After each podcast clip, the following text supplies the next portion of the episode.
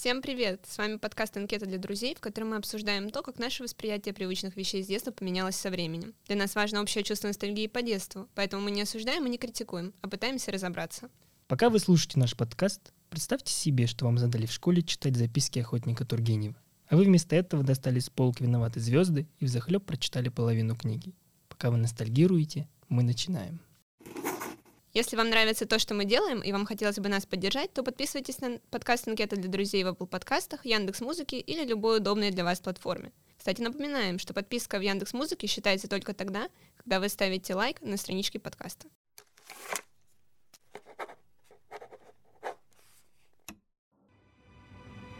После стольких лет всегда Всем привет! С вами Сёма и Даша. И в сегодняшнем выпуске мы решили почитать, а вернее обсудить то, как мы читали раньше и как читаем сейчас. И также во время сегодняшнего выпуска мы с Дашей попробуем выяснить, какие книги с детства повлияли на нас и можно ли сказать, что они повлияли. Итак, Даша, у меня к тебе вопрос. Пока я шел на запись этого подкаста, я подумал, а вообще какие книги ты читала в детстве? Думала, ты спросишь, что последнее я прочитала, я скажу, что сценарий подкаста. Хороший панчлайн, поэтому, да. собственно говоря, Даша сидит напротив меня. К вашим услугам, коллеги, и не коллеги аудитория. Вот. Какие книги я читала в детстве? Ну, тут надо разобраться в детстве это когда. Давай разделим, типа, лет с 5 до 10, с 10 и старше, вот этот вот, так скажем, самый трэш мы оставим на подростковую реальность. Слушай, ну с 5 до 10 я не, я не знаю, до скольки лет мне читали сказки перед сном, потому что я подозреваю, что, типа, долго, даже в начальной школе, возможно. Плохо помню, если честно, типа, время, но определенно сказки, причем у меня какая-то очень своеобразная была подборка. У нас почему-то было огромное издание сказок Джани Радари. Это хороший, хороший Это выбор. очень страшные сказки. Я могу пожаловаться уже сейчас. Прям травму можно выкладывать? Уже, уже самое то. Там Две есть минуты прошло подкаст. Великая сказка «Рассеянный Джованни» она называется. Мгм. Я погуглила, меня просто убило сразу то, что я увидела. Потому что картинки прям как в моей книжке. Это сказка про мальчика, который был рассеянный, поэтому терял части тела. Какая-то расчлененка. Да, сказка про Питер. Почему я написал итальянский автор? Про Деденсайца, кстати, мы тоже есть. Это, панчлайн, на- это натурально страшно. Типа, мне читали как ребенок, потому что он рассеянный, теряет руки, ноги, нос. И как бы в комплекте с тем, что меня мама всегда ругала, когда я теряла вещи, типа, ручку потеряла, мама такая, эх, что ж ты? А если нос? Ну, типа, это травмирует, в общем. Еще у меня были сказки дядюшки Римуса. Это Мгм. про братца Лиса и братца Кролика. Это про «Не бросай меня в терновые кусты», Да, это, да, да, это да. база. Это тоже кайф, конечно. А вот русских сказок у меня мало было. А у тебя? А, Я вообще, кстати, когда готовился к подкасту, э, сейчас каминг я думаю, что самое время, тоже прошло две минуты, у Даши травма, у меня каминг собственно говоря, мне мама читала книги лет, наверное, мне кажется, до 7 до 8. Это не потому, что я не умел читать, я просто заставлял маму мне читать, когда я уже умел читать. Я в целом не особо был ребенок, который любит читать. И я вот понял, что мне мама читала очень разное, и сначала это были сказки, да, с картинками, причем а, вот веришь, нет, я почему-то помню сказки именно по картинкам, вот, вот какими они были. То есть я «Русалочку» помню задолго до мультика Диснея. Я вот помню там вот эти книжки, когда ты их перелистываешь. И еще причем знаешь вот этот возраст, когда ты не читаешь книгу, ты ее перелистываешь, тебе абсолютно не интересно, что там написано, ты просто смотришь эти книги. Но при этом мне мама читала комиксы. Я лет, помню, в пять мне появился первый комик Человека-паука. Я даже помню, о чем он был. Я не помню, какой это был выпуск, но я помню, о чем он был. И мама, вот насколько моя мама интересный рассказчик, она даже озвучивала вот эти звуки типа рх, пш, хлищ, вот это она тоже их озвучивала. Понимаете, у меня до сих пор комиксы я читаю голосом мамы. И самый, наверное, трэш был, когда я попросил ее читать Илиаду Гомера, потому что очень, да, у меня, короче, была огромная книга мифов Древней Греции, я обожал мифы Древней Греции, там было Илиада Гомера для детей, и я заставил маму читать, и потом там спустя несколько лет моя мама такая, типа, а почему ты, ну, как бы, а тебе было интересно? Я говорю, мне не было интересно, мне просто хотел, чтобы ты мне почитала. И бедная мама запоминала эти имена, там же еще имена-то сложно, на, на 8 страниц, блин, одно имя. И она такая, ты издеваешься? Я говорю, да, я, видимо, над тобой издевался. Поэтому в целом я бы сказал так, вот в тот период э, у меня сформировалось абсолютно разное чтение, потому что сейчас я вот не могу сказать ни одну свою любимую книгу, у меня их миллион. Поэтому мне кажется, это и тогда началось в детстве. Про комиксы я вспомнила важный факт. Первое слово, которое я прочитала в книжке, типа вслух прям Мгм. прочитала, прочитала, чтобы мама гордилась. Это было слово ужас в комиксе Скуби-Ду. Хороший, кстати, Оно было выбор. так классно написано, типа ужас, и там несколько ж. Я вот это прочитала. Все, в семье был праздник. Слушай, ну вообще, я помню, как меня учили читать, это, конечно, был трэш, потому что я абс- абсолютно не хотел читать. Вот эти еще книжки, которые мама мыла раму, и там еще вот это вот разделено на миллион вот этих вот как бы как слов, потому что по слогам это такой, да я уже не могу слушать, как эта мама моет эту бедную раму, там бедная рама уже полностью чистая. Но, кстати, при этом я вот понял, что я зачитывался «Волшебником изумрудного города», причем всеми частями, там их несколько, открою секрет, это значит э, немножко информативности в наш подкаст, там уже еще есть «Огненный бог Маранов», «Тайна заброшенного замка». Я прочитал все эти книги, причем, кстати, вот меня сейчас спроси, кроме Урфина Джуса и «Волшебника изумрудного города», ничего не помню. Я помню, что Гуден им всем дал, типа, дары, а на самом деле это были не дары. И я вот запомнил эту книгу с детства, и у меня почему-то такие были красивые обложки этой книги, но при этом я вот не особо потом продолжил читать такое же. И это в тему того, что мне кажется, что мое современное чтение или моя любовь к чтению, она заложилась скорее не в детстве, вот в том, а вот когда уже был больше подростком. Я все сказки, которые типа классика, помню больше по мультикам или по аудиокассетам. Мне их, кажется, вообще не читали. Читали странные итальянские сказки и читали лучшие в мире сказки. Это сказка о Попе и его работнике Балде и сказка про кашу из топора. Они были в супер тонкой книжке, там было типа всего 50, 15 страниц там было. 50 страниц для детской книжки, хорошо, хорошо. Они были в тонкой книжке, там было всего 15 страниц, половина была картинки, это была какая-то очень старая книга, то есть у меня не было книг, допустим, от старших братьев и сестер, но она была прям древняя, она прям разваливалась, была на скотче, и мне читали ее в неделю раза два, потому что это моя любимая книжка с любимыми сказками. Вот, мои светлые воспоминания связаны с русскими аферистами. Видимо, тебе просто нравится, когда кто-то кого-то обманывает и говорит, что так и надо. Получается Ну, так. в принципе, русская культура, она на этом построена. Но можно ли сказать, что тебя эти книжки, сказки э, чему-то научили? Мне не кажется, что ценности дружба, любовь, добро и зло я усваивала из сказок. Возможно, это подсознательно происходит, я не могу это проанализировать, но я слушаю их просто как интересные истории. Я могу только точно сказать, что любовь к русским аферистам, вот она у меня из сказок, потому что дальше, где-то вот в 12 лет моей любимой книгой стали 12 стульев. Ну, это, э, как сказать, Да. прогресс у тебя. Это развивались мы вот до этого Да-да-да. этапа, и 12 стульев с тех пор формировали мою личность вот до 20, и дальше, я думаю, продолжат тоже. Я могу сказать, что я бы не сказал, что меня научили чему-то книги. Ну, конечно, они чему-то учили. Я вот, например, с детства помню сказку про голого короля, и она меня научила тому, что ну не ведись ты на обман, ну ты голым останешься. Но, но при этом у меня, кстати, всегда был вопрос к логической, логичности сказки про гадкого утенка, потому что я первое долгое время думал, животные реально такие тупые, они не могли понять, что это не утенок, а это лебедь. А второй момент, там вы же помните в конце, когда он типа обвалялся в муке и стал лебедем. Я вот думаю, а вдруг мысль сказки не в том, что ты рождаешься некрасиво, потом становишься красивым, в том, что ты должен себя обмануть, обмануть всех вокруг, обваляться в муке. Что он остался на самом деле утенком, а он просто типа притворился лебедем. Вот эти две загадки человечества меня беспокоят в этой книге очень сильно, но тем не менее, меня, в принципе, эти сказки научили, и впоследствии я это как бы перенес на будущее. А вот что касаемо школьной литературы, потому что раз мы перешли в эту, эту тему, как ты думаешь, вообще нужна лишь вот классика вот в этой школьной литературе? Ну- Нужно ли тратить на нее столько времени, сколько на нее тратят?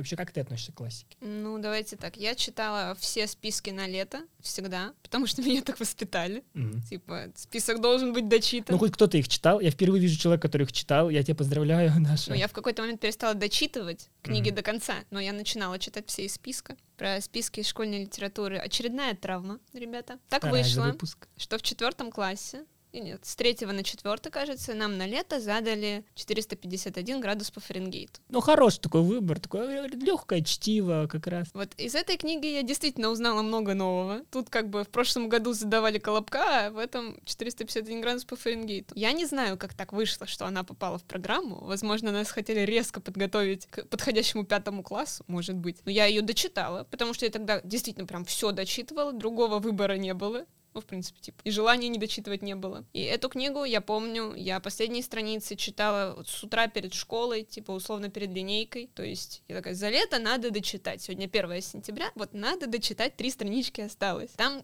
начинается все самое страшное про собак, всех преследуют, все умирают. Не умирают, по-моему. Ну, я не перечитывала с тех пор, потому что я не могу. Но, да, сформировалось определенное впечатление от антиутопии. С тех пор это один из моих любимых жанров. У меня, кстати, с Рэм Брэдбери была такая история, что я у него тоже читал 451 по Фаренгейту. Хорошая книга. Я рекомендую, не слушайте Дашу. Нет, ладно, Дашу слушайте. Рекомендую не читать в четвертом классе. Да, но читать сейчас. А, а потом я прочитал «Его из одуванчиков», а это абсолютно разные книги. У меня просто такой диссонанс. Я такой, а где вот это вот? А где вот это вот помпезность? Где вот это вот плохо всем? Да, вот, ну, непонятно. Тему школь- школьной литературы я, кстати, из школьного списка перестал читать, мне кажется, после класса пятого. Но однажды судьба меня свела с... э, Я пропустил воржи.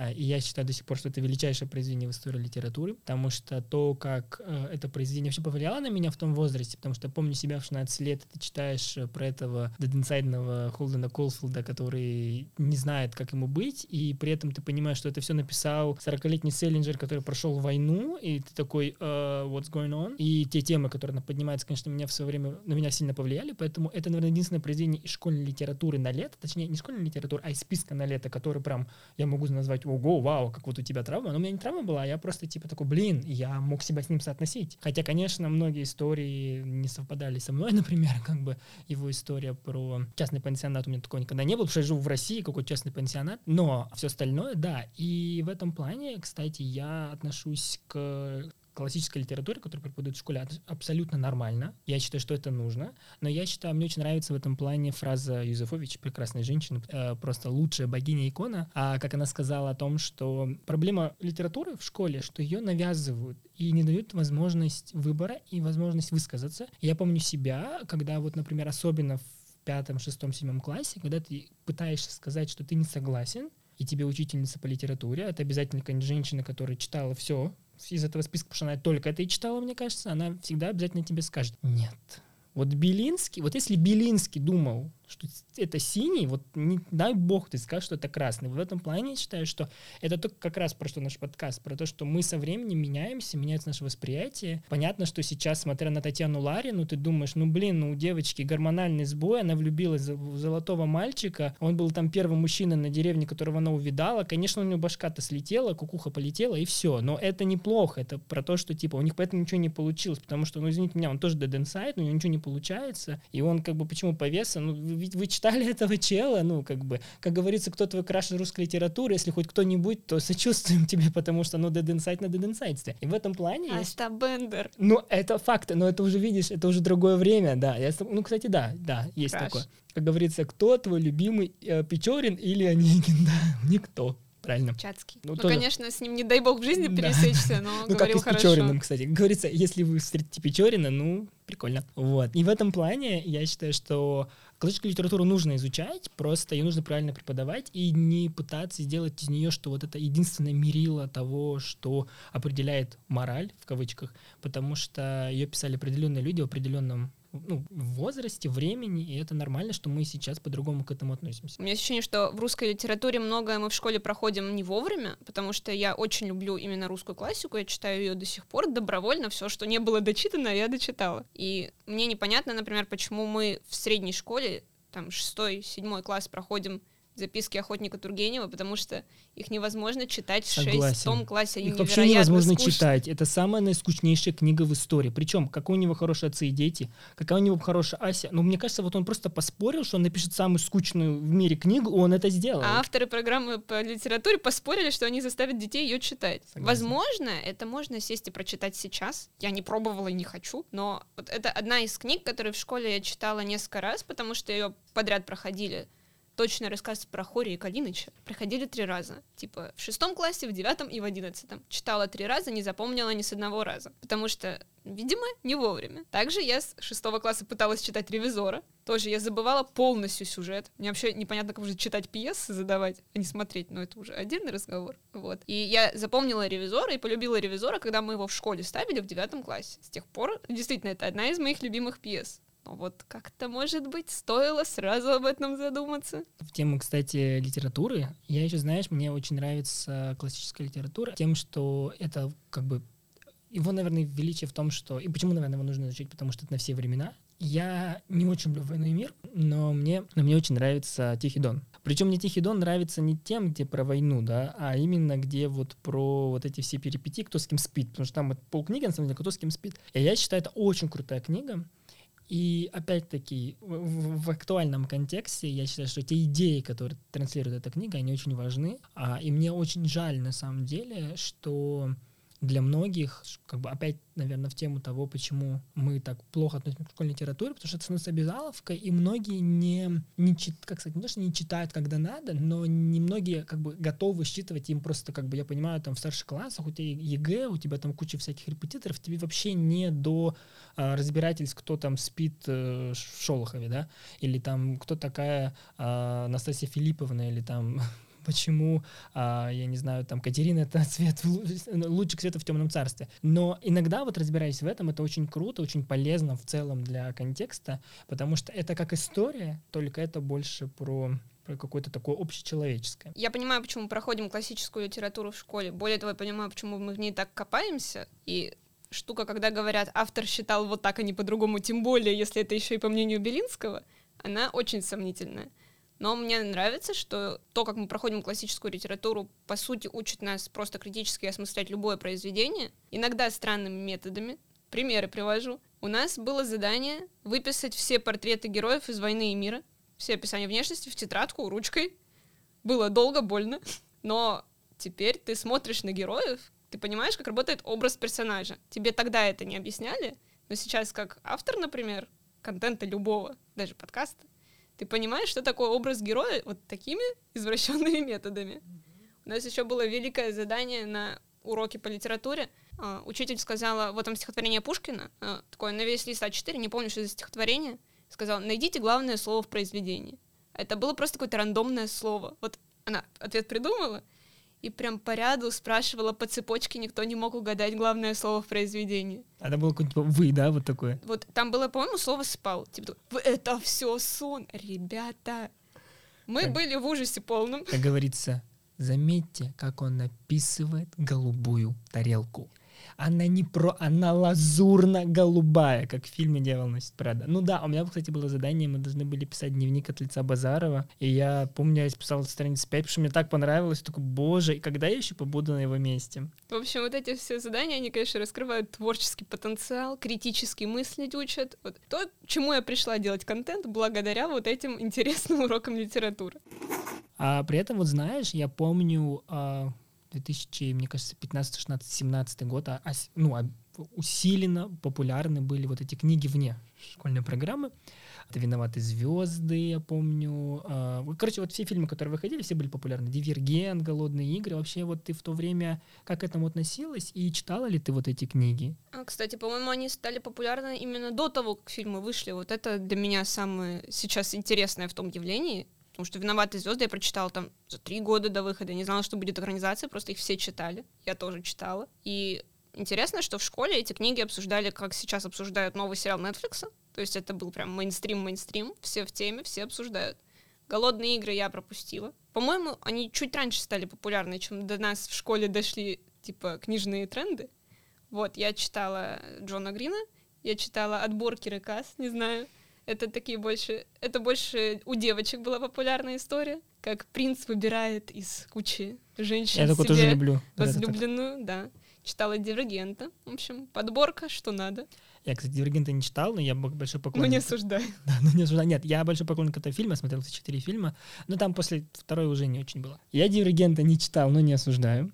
Вот. А я его смотрел, я смотрел все, кроме «Голодных игр», потому что как-то меня не прошли стороной, но при этом я не читал ни одну из этих книг, вот, потому что у меня был такой период, я не то, что был не такусиком, но у меня был такой период, когда мне казалось, что почему я должен читать? Вот все читают, а я, ну почему, я не хочу читать. А, но я читал Джона Грина тоже, и я прочитал в поисках Аляски. Я уже сказал, что на меня повлиял очень сильно Холден Колфилд и Толстячок в, в поисках Аляски, потому что я себя всегда соотносил с главными героями, и мне кажется, что вот как бы во всех подростковых этих сериалах там главный герой это какой-то тихоня, застенчивый мальчик, это вот я, мне всегда было как-то очень стеснительно подойти к девочке, там попросить ее признаться ей в своих чувствах, поэтому толстячок — это вот как бы то, каким я, каким я себя тогда ощущал, и мне очень нравится «Поиск Аляски», я считаю, что, я не знаю, приходит его в американской школе или нет, но считаю, очень нужно, потому что то, как об этом говорится именно о теме смерти и вообще о теме э, подростков в этой книге, это очень круто. Потом, и я у Джона Грина, когда у него читал еще 11 Екатерин, я потом этого уже не нашел.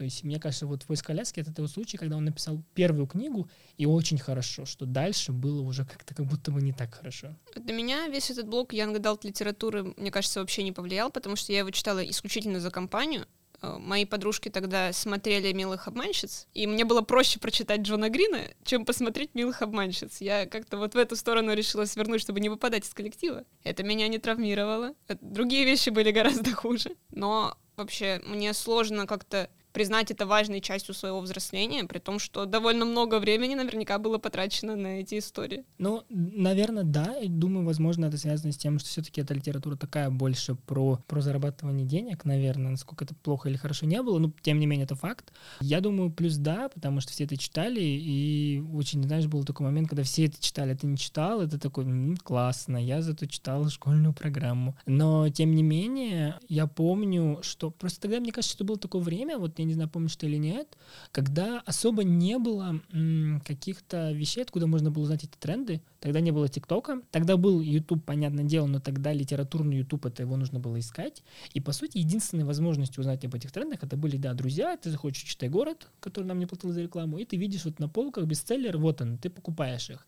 А так, по большому счету, какого-то вот такого комьюнити вокруг книг, как сейчас, вот сейчас что только нет. Мне кажется, сейчас вообще такие возможности для чтения. Я думаю, блин, вот в моем, в моем детстве бы это было, я бы читал бы вот кучу всего, потому что я сейчас много так узнаю книг именно из вот этого вот даже, блин, литературная сторона ТикТока, не только сейчас вместе у меня, а вот, у меня еще литературная сторона ТикТока, и я читаю, думаю, блин, это очень круто. Например, вот а, небезызвестный пионерский галстук, так скажем, а, я, я, если бы не ТикТок, я вообще бы не знал бы об этой книге. И я его не читал, я читал другую книгу тоже от э, того же, того же самого издательства, и я думаю, блин, это же про, про это, про то, что как бы тогда это была возможность стать частью вот какого-то общения общения, и мы, возможно, зачастую читали поэтому эти книги, и, возможно, нам даже не, не особо нравились, но нужно было их прочитать, потому что все их читали. Есть ощущение, что, в принципе, все обсуждения книг, они остаются в подростковом возрасте именно на Young Adult литературе, как это было у нас и как сейчас происходит с тем самым издательством. Мне немножко грустно на этот счет, потому что я до 15 прочитала все книги, которые считается, что нужно прочитать до 30, но что-то я не помню, чтобы где-то обсуждали трех товарищей моей компании. Mm-hmm. А я их уже просто не помню, потому что читала их типа 15. Это проблема, больше не могу их обсудить. И, в принципе, нет такого, что принято обсуждать художественную литературу, потому что всегда не совпадает, кто что читал. Старые книги, видимо, просто странно обсуждать. Нет такого, что я могу куда-то прийти и сказать, давайте обсудим «Уловку 22». Кто читал великое американское произведение? Хорошее, реально хорошее. Вот. Рекомендуем. И, соответственно, очень сложно понять, что прочитать сейчас, потому что если ты не смотришь книжный YouTube целенаправленно, а даже если смотришь, что нужно еще же вкусу блогера доверять, не всегда происходит матч. Что делать? Гуглить? Гуглить, что почитать, когда мне хочется почитать? Как ты находишь книжки, которые почитать сейчас? Вообще, э, хороший вопрос, кстати. Я их нахожу, во-первых, я захожу, например, опять-таки, читай город. Вот, мне все хочется сказать Китай, но другое. А, да, читай город. А, вижу там какие-то бестселлеры, если они меня заинтересуют, потому что так у меня произошло с другой книжкой, которая не про пионерский галстук, вот, а она называлась «В конце небо умрут». Рекомендую, кстати, для чтения. Такая typical э, кидал литература. А чем закончится? Ладно, ладно. Как ты понимаешь, в названии все, все сказано. Но нет, э, хорошая книга, и она мне понравилась. То есть я ее как бы увидел вот так. А, но по большому счету я понял, что мне вообще перестало быть интересным а, обсуждать какие-то мейнстримные книги, потому что они выходят каждый год. Мне кажется, еще в подростковом возрасте ты боишься не успеть, боишься, что вот как бы, потому что это очень важно для социализации. А сейчас мне не, ну, как бы не нужно выстраивать какие-то социальные связи для того, чтобы как-то кому-то понравиться или в целом для того, чтобы что-то говорить. Поэтому я понял, что если мы говорим про книги, то я их просто нахожу по наитию. Вот я, например, сейчас полностью перешел в графический роман. Я не знаю почему. А я безумно их э, стал любить, я стал их скупать, я стал просить их себе на день рождения. У меня наконец-таки появился повод, чтобы просить себе на день рождения, поздравьте меня с этим. И тем, э, в этом, например, с, с этой точки зрения, э, я себе, мне подарили недавно э, э, Персеполис, и я с удовольствием вообще читаю, прекрасная книга, и я понял, что вот э, у меня мой вкус формируется вот таким образом. Мне, наверное, сложнее в этом плане, потому что я точно не выбираю книги, например, из рекомендаций «Читай города», потому что там ну, рандом, просто на полках тоже не выбираю. Я люблю, вот когда мне... Я где-то слышала про книгу, что она хорошая, а мне рекомендация попадается второй раз, тогда я иду читать. Mm-hmm. Я фаталист, видимо. Да, судьба. Я Печорин, извините. Вот. И сейчас я во-первых, перечитала все, что осталось из около русской классики. То есть, условно, я прочитала всего Набокова, всего Довлатова, всего Достоевского. Книжки заканчиваются. А мне еще не очень нравится читать переводы. Не знаю, почему, как это случилось, но лет с 16 мне стало казаться, что все переводные книги плохо переведены. Но при этом читать на английском я себя заставить не могу, хотя умею. Я умею читать. Вау, выяснили. Поздравляем. Да, и что, сижу в русской литературе, добралась до Пелевина. Благо, там контента лет на 30 еще хватит. Ну ты что-то, да, ты сейчас Да. потонешь в этом во Я всем. куда-то свернула не Ну да. туда. Ну, я, да, я понимаю тебя. Я бы сказал так. э, мне кажется, мы с тобой оба ищем по наитию, вот, назвать слово, вот как сказал Ваня Усович. Ну, то есть я ищу книги по настроению. Вот мне если хочется прочитать что-то, а, то я как бы все, я хочу это прочитать. Я про книги узнаю сейчас из интервью всяких интересных людей, за которыми я слежу, и которые для меня сейчас выступают лидерами мнений. Музыканты, комики, конечно. Но они Например, такие- уральские пельмени. Интересно, такие какие их вещи любимые? удивительные советуют. Вот э, последний раз по такой рекомендации я пыталась начать читать «Авиатора» Водолазкина. Водолазкин у нас современный русский писатель довольно-таки великий. У него Довольно-таки мне нравится. какие-то там солидные премии, простите, не учила. Вот. Начала читать «Авиатора», разочаровывалась страниц 30, не выдержала. Причем я потом случайно прочитала описание книги, она классная. Но она так написана, я не могу, простите. Простите, ребята, которые мне ее советовали. Они, конечно, не слушают этот подкаст, потому что они крутые музыканты, но Наоборот, не судьба, не подкаст. судьба. Причем они ее советуют во всех интервью пять лет подряд. Возможно, они просто одну книгу Да, читали. и все, больше ничего. Но да, не смогу с ними обсудить при встрече, очень жаль. Вопрос, как тебе аудиокниги? А, вопрос тоже хороший. Сегодня день хороших вопросов, я считаю. А, я их не могу слушать, я их никогда не мог слушать. Не видится ни сейчас. Мне очень сложно, потому что я человек визуальный. Я говорю, я с детства привык к картинкам.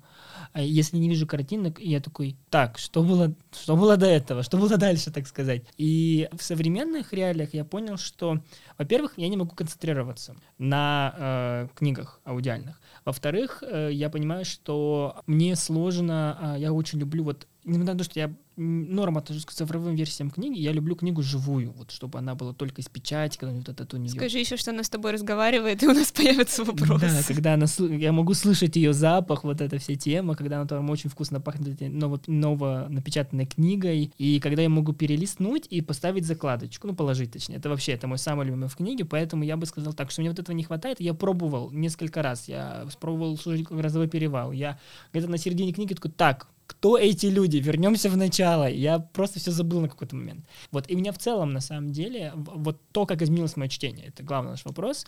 Я понял, что у меня изменилось оно так, что из-за того, что у нас сейчас э, клипового мышления нет, кстати, вышки нас научили этому, и просто мы, мы, наше изменилось восприятие информации, оно стало очень краткосрочной, мне очень сложно читать длинные книги и вообще длинный текст, да, а хотя я стал читать их больше, чем я читал, например, два года назад, потому что стал себя заставлять, но тем не менее, вот прям что-то прочитать у меня очень сложно получается. Я стал себе приучать это, едя в электричке, я еду и читаю там в течение 15-20 минут, пока я еду. Вот это единственный момент, когда я могу прям прочитать. В остальный момент нет. Насчет аудиокниг у меня тоже сейчас с ними вообще не складывается, как и с подкастами, если честно. Но в плане слушать, вести-то у меня получается. Это бесспорно. Вот. Потому что в детстве я все слушала, причем очень долго, лет до 15. У меня были очень крутые сидишки с э, сказками. До 15, наверное, много. Ну, короче. Там До были, 10. там были приключения Мюнхгаузена потрясающие. Кассеты Денискины рассказы. Просто шедевры. Я их слушала по 500 раз. Но я так понимаю, что мы могли это слушать на фоне, ну, по крайней мере, я могла. Потому что я знала, что там будет. То есть я просто включала фон, как я сейчас включаю музыку и гораздо реже подкасты, а в основном развлекательные видео на Ютубе, потому что в них как раз вникать не надо. Это медиакомпаньон, где-то там болтается, занимаюсь своими делами. А аудиокнигу настоящую нельзя так включить, это кощунство. Я не узнаю, что там происходит, как это... Не поступать так с книгами. Да, это, это жестоко, в общем. И получается, что чтобы послушать аудиокнигу, надо сесть, слушать аудиокнигу, сидеть в кресле, смотреть в стену, а это уже жутко. Поэтому приходится читать самой. Но я очень долго мучилась из-за того, что я очень люблю художественную литературу, но не могу ее читать, когда у меня голова забита другими делами. То есть я не умею читать там в электричке, по чуть-чуть. Поэтому у меня принято, когда начинаются каникулы, отпуск и так далее, у меня начинается период очень вдумчивого чтения художественной литературы. Я коплю список на каникулы, и потом летом на пляже меня можно видеть с бесами Достоевского и другими важными произведениями. представляю, как это со стороны выглядит. Ты на пляже и бесы. Это же потрясающе. Достоевский, я думаю, уверен, он так и хотел Да. провести свой, свой рай. На пляже в Сочи в любом случае бесы, даже если я книгу с собой не возьму. Короче, да, поэтому мой, наверное, главный инсайт про чтение сейчас — это то, что если я хочу уделять ему внимание, мне нужно это делать обособленно. Это не то, что я могу совмещать не только с другими видами деятельности, как помогли бы, например, аудиокниги, так и, в принципе, с другой информацией, которую я постоянно обдумываю. Но чтение — это круто. Факты. Конце каждого выпуска нашего подкаста мы с Семой пробуем понять, что нового друг о друге мы узнали во время записи, как в анкетах для друзей из детства. В этот раз начну я и скажу, что мне первый раз человек говорит, что он релейтился с вот этими тихонями из литературы. Честно, я раньше не встречала. И мне очень нравится, что ты действительно нашел репрезентацию себя в медиа в детстве, и это тебе, видимо, как-то помогло, потому что ты так теплом об этом вспоминаешь, потому что я никогда не могла подобрать себе не то что тип ролевых моделей, а просто хотя бы одного персонажа, который мне бы был близок вот в действительности, чем я могла бы в жизни пользоваться. Поэтому у меня только Стаб Бендер. А, ну, это хороший персонаж, согласен. А знаешь, что ты релейтишься с этими прекрасными ребятами. Кстати, «Хорошо быть тихоней» тоже хорошая книга, что мы ее не вспомнили. Кстати, да. И фильм хороший. Я теперь лучше тебя понимаю. А какой твой любимый Стаб Бендер? Мой любимый Остап Бендер — это Басилашвили, потому что Миронова я обожаю просто как актера, как мужчину по всем параметрам. Но как человек, который глубоко читал книгу, я могу уверить, Остап Бендер не мог ходить с накрашенными глазами. Это меня убивало в детстве, убивает сейчас, поэтому мой Бендер — это Басилашвили. Это разрыв гендерных шаблонов. Вот видите, по одному только, одному только типажу Остап Бендеров можно много сказать о Даше. Это первый мой инсайт. На самом деле, мой главный инсайт — это то, что Даша — это, наверное, единственный человек, я правда тоже не встречал ни одного человека, который читал всю литературу э, из школьного списка, потому что я, несмотря на то, что я тоже был таким, типа, мальчиком э, хорошистом, я не был отличником, вот, я в какой-то момент просто перестал читать, потому что у нас ее не спрашивали, и я бы сказал так, что мне кажется, что юмор Даши, вообще у меня главный такой инсайт, который пытаюсь все понять, откуда пошел юмор Даши. И вот вы знаете, по тем книгам и тем писателям, которых она говорит, я понимаю, откуда растут ноги, наконец-таки мне понятно. Это КВН, Довлатов и Достоевский. Все, Э, разгадка сделана, мне больше незачем здесь сидеть. Хотите хорошо шутить, читайте Достоевского. Реально. Возможно, что во время прослушивания нашего подкаста вы вспомнили, как читали те книги, которые мы с Дашей сегодня обсудили. Если же во время прослушивания вы вспомнили еще примеры таких книг, то нам было бы интересно послушать ваше мнение в комментариях под выпуском. С вами были Сема и Даша. До встречи в новых выпусках, где мы будем обсуждать еще более ностальгические вещи. Всем пока. Пока-пока.